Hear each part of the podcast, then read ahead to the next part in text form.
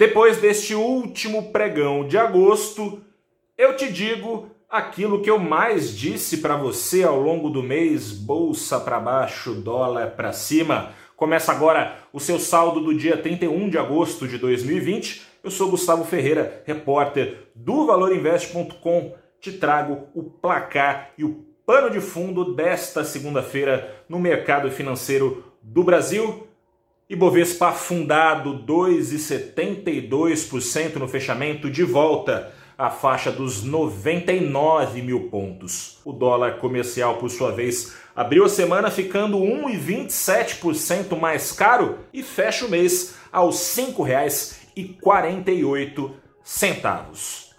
Este pregão derradeiro de agosto simboliza muito bem o que foi o mês. Você que está acompanhando de perto com a gente o dia a dia do mercado nessa crise, sabe que os últimos meses vinham sendo do radar internacional predominando nos pregões. Bolsas lá fora subindo, a gente subia atrás, caindo, a gente indo atrás também. Uma primeira notícia: o Ibovespa ficou mais independente em agosto. A notícia não muito boa é que essa independência fez o índice interromper nesse mês uma alta que vinha sendo desde abril na base dos 10%, na esteira de notícias sobre vacinas, estímulos feitos por vários países, com destaque para os estímulos americanos, o Fed despejando trilhões e trilhões de dólares. Enfim, nessa toada, o Ibovespa veio subindo também com os juros aqui no Brasil bem baixinhos, não restando muita opção para o investidor que está em busca ali de um rendimento parecido, talvez, com daquela renda fixa que não existe mais aqui no Brasil. É mais arriscado, mas só resta a bolsa para quem está em busca desses retornos. E Bovespa veio subindo, mas depois de enfrentar a barreira dos 100 mil pontos que foi vazada ali em junho, o Ibovespa não vinha perdendo mais essa faixa, fechou o mês nos 99 mil pontos, com as contas públicas preocupando, o endividamento do governo caminhando dos 85% do PIB para os 100% do PIB até o fim do ano. A situação está difícil.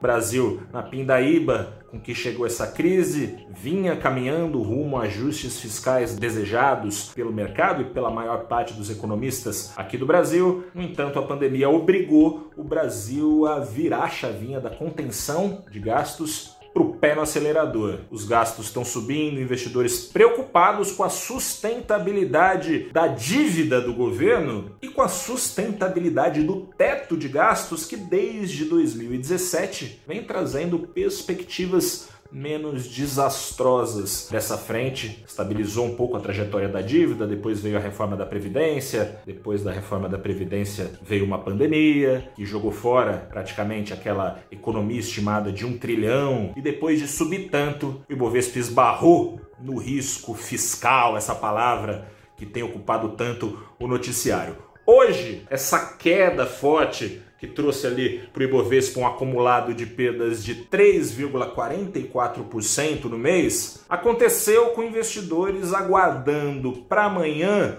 o anúncio oficial das novas parcelas do auxílio emergencial. Ventila-se que serão parcelas agora de 300 reais, nem 600 como as que já foram pagas, nem 200 como as que desejavam a equipe econômica, amanhã sai esse anúncio oficial, explica um pouco essa cautela e realização de lucros dos outros meses conquistados pelos investidores. Mas não é só isso, amanhã tem também divulgação do PIB do segundo trimestre. Vale acompanhar de perto, o Ministério da Economia tem uma expectativa ali de queda de 9%.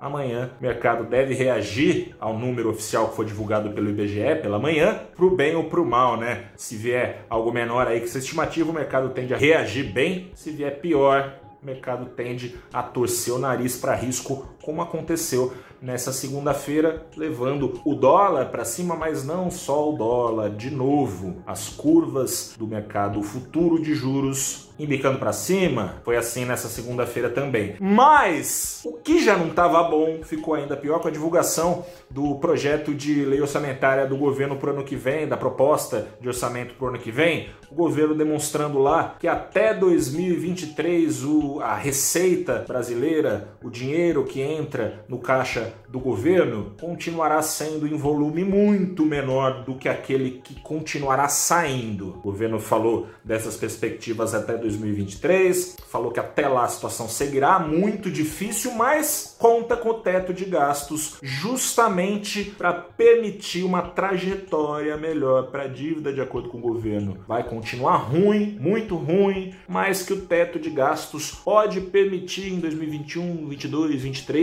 que a coisa fique, se não melhor, menos pior. O mercado torceu o nariz para isso. Vamos ver amanhã o que que o noticiário traz de notícias. Essa deve ser uma preocupação perene aí dos investidores enquanto não tiver definido de fato quanto será o auxílio emergencial, enquanto não ficar definido se vai ou não ter projeto de renda básica, o Renda Brasil desejado por Guedes, barrado por Bolsonaro nesses dias, enquanto não se souber de fato os boletos que aguardam a pagar pelo governo, o investidor vai continuar tendo dias de instabilidade e fuga de risco, como o que a gente viu hoje. No mês, no meio dessa brincadeira, o dólar aqui no Brasil ficou mais de 5% mais caro. Eu sou Gustavo Ferreira, repórter do Valor Invest. Fico por aqui, deixo o meu abraço para você, te convido a dar um pulo no canal do valorinvest.com para ver a live abrindo os trabalhos dessa semana. Bati um papo com o Ricardo Denadai da Ace, bati um papo com o Adriano Cantreva da Portofino Investimentos, não sobre o Brasil, mas sobre outra coisa que vai ocupar cada vez mais o radar e que deve trazer volatilidade, né? O mercado não gosta de incerteza